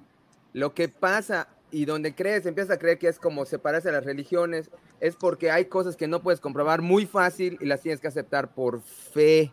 Pero no es una fe. Sí, es una fe en el científico. Pero a mí me encanta porque, porque eh, una de las de las bueno, de las ciencias más exactas o es la mecánica cuántica. Gracias a la mecánica cuántica tenemos los rayos láser, la tabla periódica y sin embargo casi nadie la puede entender son muy poca gente que más bien la utiliza a entenderla. lo que yo quiero decir con esto es de que es donde, donde eh, empieza a aparecer fe, pero por, ah, por ahí alguna vez mencionamos en Michio Kaku que hizo un acelerador de partículas en su patio trasero. No cualquiera puede hacer eso, pero si tú pudieras, podrías comprobar casi todo. La, es la diferencia entre la ciencia y, la, y las religiones. En la religión no puedes comprobar nada porque todo lo tienes que aceptar por fe. En cambio, la, la ciencia es bienvenido el que quiera. Si tú tienes la capacidad de contradecir lo que ahorita es el status quo, bienvenido. Nada más demuestra por qué piensas que es distinto y hazlo delante de toda la gente y, sométete a, juicio para que puedan ver si es cierto lo que dices. Tengo otros datos.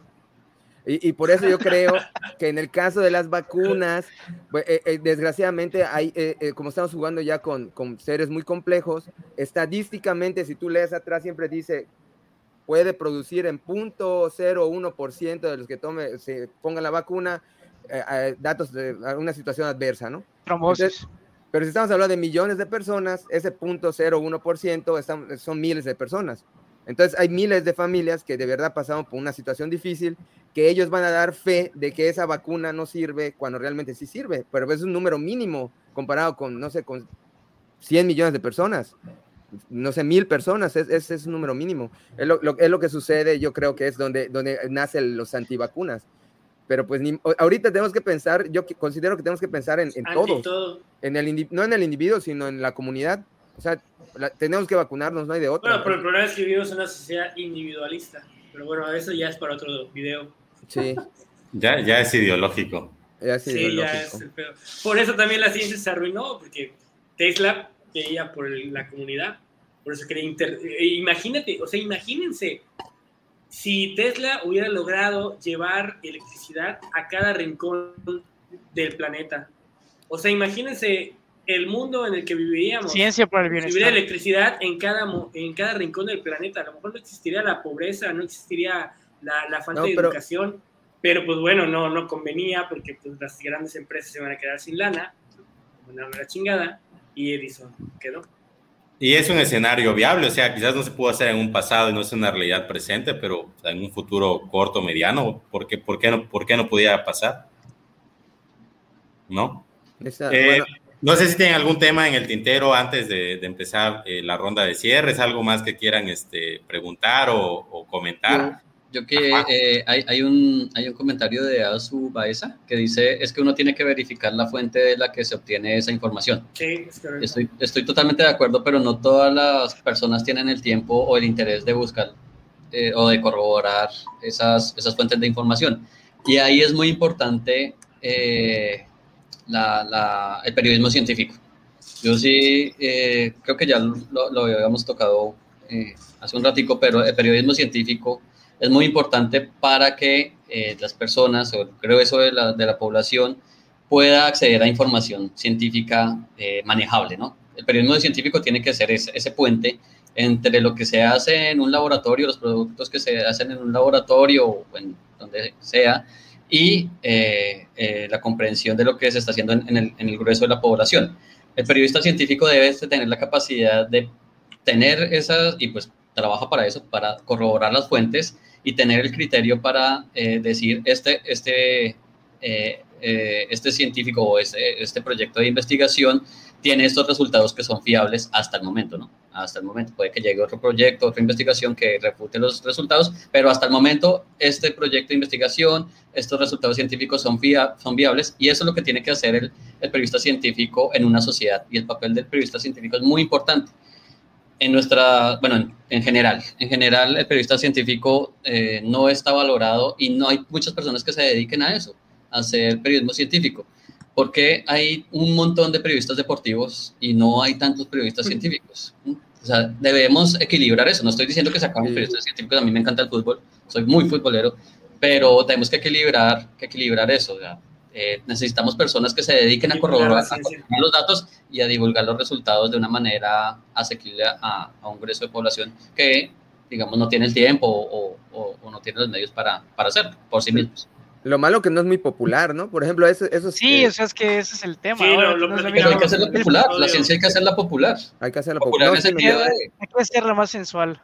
Es lo que platicábamos en, en, el episodio de, de la sociedad anticiencia con, sí. con Sayudri, ¿no? O sea, hace falta divulgación científica.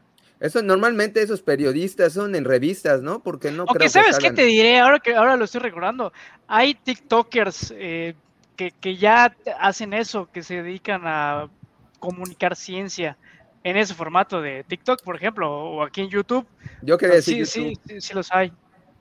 Y, bueno, y de hecho las plataformas, ¿no? Los MOOCs, los más Open Online eh, eh cursos, ahorita hay de todo, ¿no? O sea, tú puedes tomar un curso del MIT, de Harvard, de, y, en eso pues es un poco de democratizar la ciencia, ¿no? Para una persona que a lo mejor no tiene acceso al, a ir a una Y hay un tema ya igual de comunicación, porque si el científico está con su lenguaje tan técnico, pues obviamente solo se queda en ese círculo cercano, muy, muy cerrado.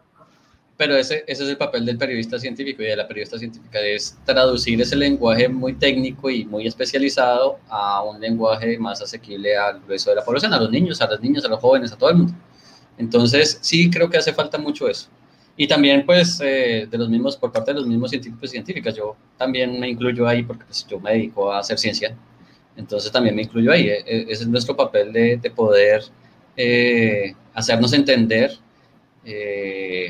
Y dejar, digamos, esa imagen de la bata y el encierro eh, para poder dialogar como en estos espacios abiertamente, tranquilamente, sin esa postura eh, mesiánica o esa postura eclesiástica de el científico es intocable, ¿no? El científico, la científica es una persona común y corriente. Sí. Y eso tenemos que hacerlo también. Eh, en el tema del periodismo, a, mí me, me, me, me, brinca un poco en la cabeza lo del huevo y la gallina, ¿no? ¿Qué es primero? Porque yo que estaba en medios de comunicación, la verdad es que dicen, es que no, no despierta interés en la población, ¿para qué lo hacemos? ¿No? Entonces, como no hay una demanda de información de periodismo científico, solo queremos dinero, desde la perspectiva de, la, de las eh, casas editoriales, pues dicen, pues no lo ofertamos, ¿no? Pero igual te preguntas, pues no existe demanda porque no se ha creado esa cultura donde se ofrezca atractivamente este tipo de contenidos. Entonces, es como que una evasión de responsabilidades las audiencias tampoco demandan mucho este tipo de contenidos porque pues, no están acostumbradas a consumir ese tipo de, información, ¿no?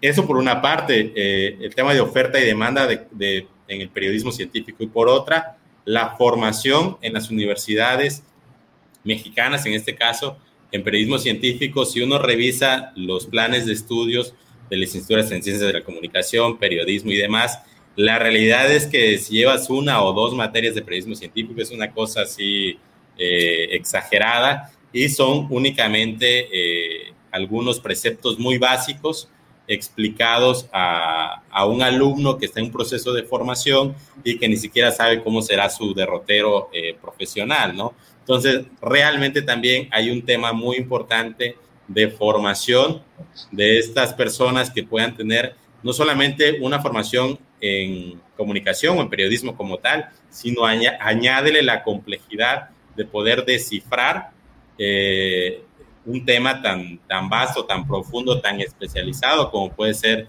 cierta rama del conocimiento científico, lo que lo hace aún eh, más complejo y encontrar estas personas que se dedican a eso, pues es como que encontrar una aguja en un pajal, ¿no? Porque ni se da la formación desde las universidades y en el campo laboral, la verdad es que tampoco es un espacio como que para, para desarrollarlo. Yo creo que la gran ventana de oportunidad se está haciendo a través de estas plataformas. Justamente, pues en Diálogos hemos tenido, César, te agradecemos que, te des la oportunidad, ¿no? De, de, compartir esta información con nosotros. Hemos tenido también especialistas en historia, en política, en diversos temas que pues dan en un contexto más, eh, pues llevadero, ¿no? Más este, relajado. Digerible ajá, ser digerible y pueda ser sustancial. Pero sí creo que hay un tema importante ahí eh, desde los medios de comunicación y desde las universidades en formar esos recursos pues para el periodismo científico. Sí, totalmente de acuerdo. ¿Algún comentario o ya pasamos a la ronda de cierres? ¿Cómo ven? Yo nada más al, principio quería eh, opinar, lo que yo decía antes de irme. Eh, un problema que tenemos es la falta de vocación y yo creo que el, yo he conocido muchas personas que el, sistema los ha atrapado. O sea, nada más me gustaría mencionar esto de que desgraciadamente hay mucha gente que cuando termina su carrera eh, quiere empezar a trabajar y como no tiene la opción de empezar a trabajar, dice, ah, pues voy a seguir estudiando porque me dan beca y estudia su ah, maestría. Y luego le termina, está terminando la maestría y, dice, pues es que no voy a encontrar trabajo y ya llega una edad en la que ya no puede trabajar, ya no puede trabajar porque realmente nunca tuvo la experiencia laboral y, entonces lo que está buscando es becas, este, publicar, investigación, llegan al doctorado, pero llegan en una situación así literal, hacia donde las llevó el viento, porque no tienen la vocación. Y, eso creo que es algo muy triste, como, como mencionaste. Lo hacen por necesidad y no porque quieran. Sí, sí bueno, eh, creo, eh, creo que lo ibas a mencionar, o por lo menos hubo la oportunidad, pero ya se me, pasó de mencionarlo, por eso estoy regresando. Me gustaría decirlo, ¿no? Que, que sí, el, sistema, el mismo sistema a veces atrapa a la gente, ¿no? Y, y creo que hay esa falta de motivación eh, creo que debe venir desde la educación esa, esa parte de, poderle mostrar a la gente que es divertido. La ciencia es divertidísima. Bueno, a mí me encanta y, siempre le veo una aplicación. Y como es útil, pues no solo es, de que es divertido, sino que pues si vas a automatizar algo, vas a sacar más tiempo y vas a tener más vida para hacer lo que te gusta. O sea, siempre hay algo bueno, ¿no? En la ciencia. No es mi conclusión, pero parece que lo estoy dando. Automatizaste tu conclusión. Pues, eh, César, eh, agradecerte el tiempo, tuvimos hora y media, ya estamos en, la hora y media, eh, que te hayas dado la, posibilidad, el espacio, la paciencia también.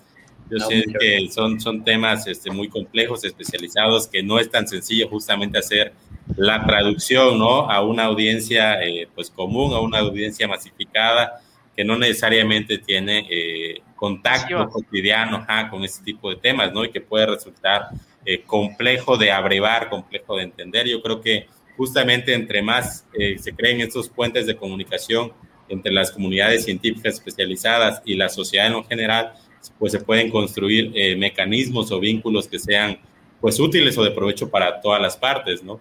Eh, dicho esto y con el agradecimiento sincero de que nos hayas acompañado, nos gustaría de que pues, nos des una conclusión general o tus conclusiones sobre el diálogo de esta noche y sobre el tema que tratamos eh, también en diálogos este viernes. No, pues primero que todo les agradezco la invitación. Fue un espacio muy chido, muy chévere, como decimos nosotros. Eh, ojalá eh, hubiesen más espacios así. Y ustedes, pues, he visto algunos, algunos episodios anteriores. Eh, me parece que hacen una gran labor, digamos, en, todo el contexto este de, que, de, lo que hemos venido hablando hoy, de, de cómo llegar a un público mucho más amplio y que eh, lo que se hace científicamente no quede en una publicación, en un artículo o en una tesis, sino que se pueda hablar y debatir de una manera más amplia como lo hemos hecho hoy. Eso me parece importantísimo en cualquier sociedad y creo que si hablamos de democratización de la ciencia y todo eso, pues tiene que empezar por ahí, ¿no?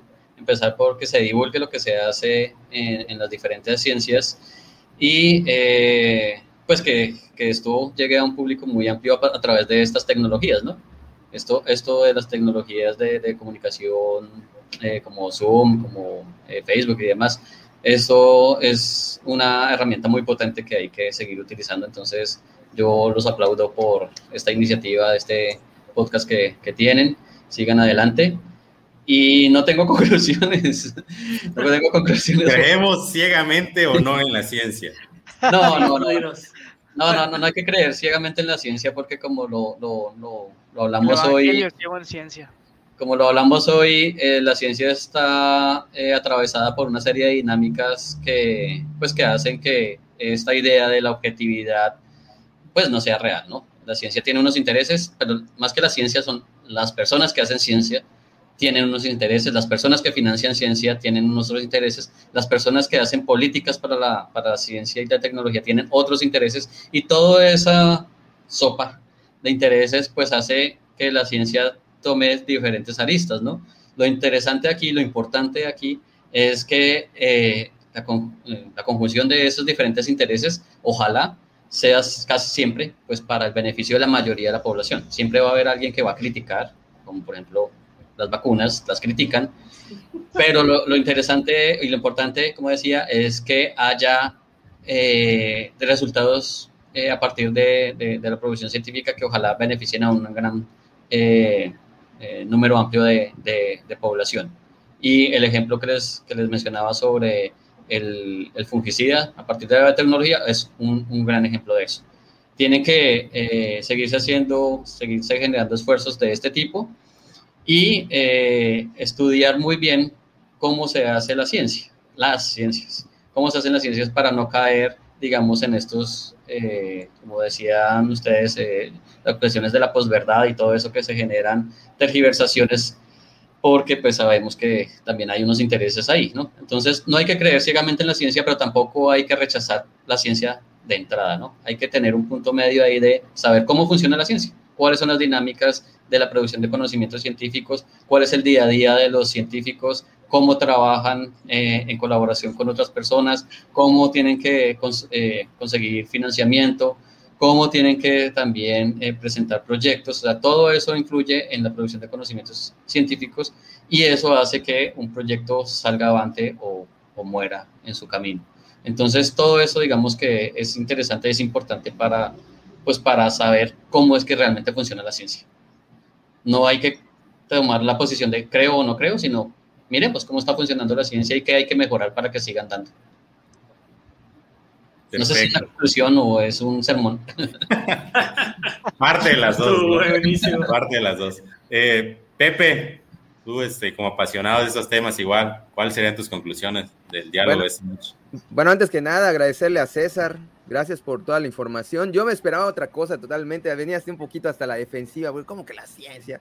Pero sí, cierto, e, ese es, algo que estás diciendo. Es, de hecho, yo lo he vivido. He conocido doctores que caminan en el cielo y, desgraciadamente, uno, la historia de cada quien es una historia distinta, ¿no? Hay gente, como, como decimos, de verdad tiene vocación, otros que llegaron por accidente, pero tenemos que entender que es un empleo, no un empleo más, porque sí le da un beneficio directo a la sociedad, pero sí es un empleo que no deja de ser mortal, como mencionaste, ¿no? Y, y que pues en, a la razón que trabajemos en equipo, los doctores, no que ellos se sientan tocados por los dioses, sino que vean que son una parte importante de la sociedad, pero que ayudan a la sociedad, vamos a estar a trabajar mejor. Y me gustaría también mencionar algo que me parece que es muy importante, que es una doble moral que veo en la sociedad. Mm, yo creo que a raíz de la educación, en la educación se sataniza mucho la ciencia, desde el principio las matemáticas, como que el niño que le usa las matemáticas es el, que no consigue novia, el que hace un lado, no estoy contando nada de mi vida. Se está proyectando ahí ese. No me estoy, pero sí, pero confesiones, confesiones, confesiones, personales. Pero, pero es que sí está satanizado, pero a mí la verdad me da un poco de risa cuando alguien dice, no, la ciencia no sirve y tiene su iPhone en la mano, su iPad, y, eh, voy a tomar mi avión para viajar a no sé dónde de vacaciones y que me voy a subir a mi carro último modelo toda la tecnología es la hijita de la ciencia.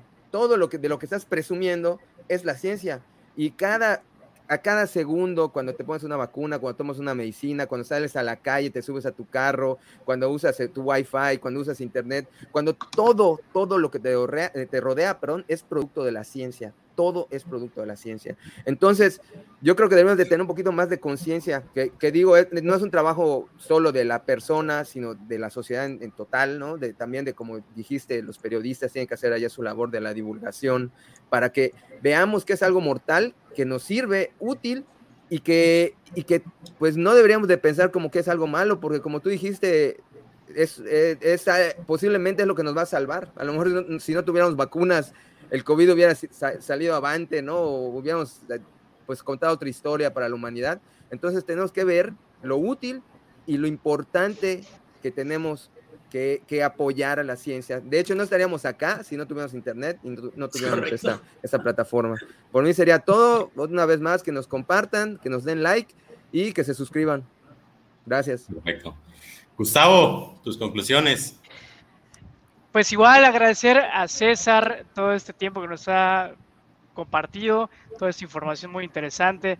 Y también es, muy interesante el saber que la religión es como cualquier sistema de creencias, al igual que la ciencia. La ciencia y la religión se parecen en ese sentido.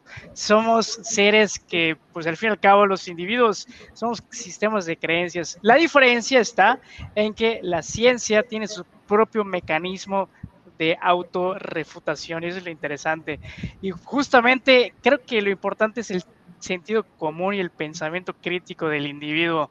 Por ahí nos hace muchísimo falta a nuestros países y ojalá que a través de estas herramientas, de estas discusiones, pues se fomente más ese pensamiento crítico, ese sentido común de, pues obviamente verificar información, contrastar ideas, observar las fuentes y pues no creer todo, ni siquiera lo que dice la ciencia. Y simplemente agradecer a César, a todos y que nos den like, nos compartan por ahí también ya hay un nuevo vehículo de apoyo que es un donativo por allá en PayPal. También pueden checarlo en la descripción. Perfecto, gracias. Alan, nuestras redes y bueno, este, quien quiera colaborar, invitar las cervezas, ¿cómo, cómo, le puede hacer? Y, o el cafecito, ¿no? Lo que guste. Sí, sí, pues bueno, antes que nada, muchas gracias César, estuvo, estuvo excelente todo lo que platicamos. Y, y sí, la ciencia es algo muy vasto, creo que Daría bueno luego armar uno, pero concentrados en un tema en específico, ¿no? Dentro de todo el universo de la ciencia. Y pues sí, efectivamente, por favor, o sea, eh, ahora sí que contribuyan aquí en este diálogo, tenemos que difundir el conocimiento, pero pues tienen que ayudarnos, ¿no? Ya ven lo que le pasó a Tesla, un poquito de apoyo como Edison. Eh, y justamente que vamos a lanzar un pequeño PayPal, ¿no? Para que nos inviten las chelas, para que nos ayuden a pagar esta plataforma, para que compremos un micrófono mejor los que no tenemos micrófono, todas pequeñas cositas, que justamente va a estar apareciendo en la descripción de todos los videos, en los comentarios. Eh, de igual manera, nos ayudarían muchísimo, simple y sencillamente, dándole un me gusta, compartiendo los videos y suscribiéndose al canal de YouTube. No, no todo es monetario. De hecho, yo odio eso. también nos pueden ayudar de esa otra manera. Y pues bueno, yendo a la conclusión, siempre es mejor creer en la ciencia que creer en religiones o cualquier otra eh, invento. Pero como hombres de ciencia que somos, siempre hay que cuestionarla. No podemos creer ciegamente en ella, porque si no, ahora sí que perderíamos el control, ¿no? Tenemos que siempre indagar, siempre investigar, siempre comparar hechos y pues creo que eso estaría una responsabilidad de cada uno de nosotros. Si nos vamos al tema, ahora sí, eso sería como una parte de la conclusión, la otra sería, a mí me encantaría un mundo utópico e idealista en donde los Tesla, justamente sus ideas, que, que la ciencia pueda trabajar para el bienestar de toda la humanidad y no solo para el bienestar de unos cuantos. Desgraciadamente no es así en la actualidad, probablemente nunca sea así, pero pues bueno, es lo que tenemos, ¿no? Y creo que sí, siempre es mejor creer en la ciencia antes que en los hueseros, los brujos, las pseudociencias, todas esas charlatanerías, la astronomía, por ejemplo. Y pues bueno, eso sería todo creo que por mi conclusión, porque es un tema vastísimo, es cuestionar, preguntar, investigar y no casarnos con la primera idea, con la primera publicación que nos tiren en la cara. Y pues muchas gracias por acompañarnos. Gracias, Alan. Ya de mi parte, las conclusiones finales. Eh, nuevamente son el agradecimiento de César, la disposición por estar esta noche con nosotros. Creo que informarnos, eh, contrastar información, ya lo dijeron. Y bueno, agradecer a la audiencia que ha estado eh, esta noche con nosotros. Quien quiera participar, las puertas de diálogo están abiertas, siempre eh, son bienvenidas. No aspiramos a tener la verdad absoluta, lo hemos dicho varias veces, queremos mostrarles diferentes perspectivas, diferentes eh, aristas de pensamiento, que podamos interiorizar algunas preguntas, algunas perspectivas críticas, todo con afán de entender de mejor manera la realidad que nos ha tocado vivir. Y creo que justamente la ciencia es un elemento indispensable y fundamental para contribuir en este proceso, ¿no? De conocimiento de en dónde estamos parados y cuáles son los procesos que sustentan, pues, la vida que llevamos y las decisiones que tomamos y las creencias que tenemos. Eh, de mi parte sería todo. Gracias a, quienes nos acompañaron hasta ahora. Si les gustó, suscríbanse, compartan y pues nos vemos la próxima semana.